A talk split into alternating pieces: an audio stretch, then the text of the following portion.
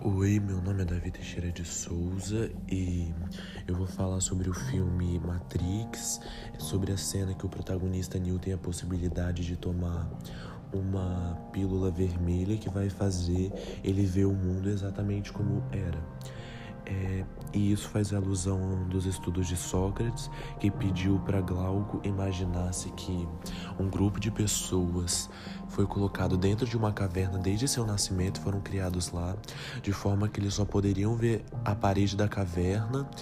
sem ver nem o seu próprio corpo. Eles só poderiam ver as sombras que eram projetadas na parede da caverna pelo, por uma fogueira que ficavam atrás deles.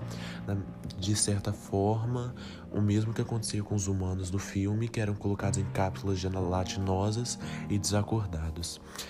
É, um da, uma dessas pessoas que fica presa dentro da caverna, ele consegue sair e ver o mundo como ele realmente era, da mesma forma que aconteceu com Neil quando ele tomou a pílula vermelha.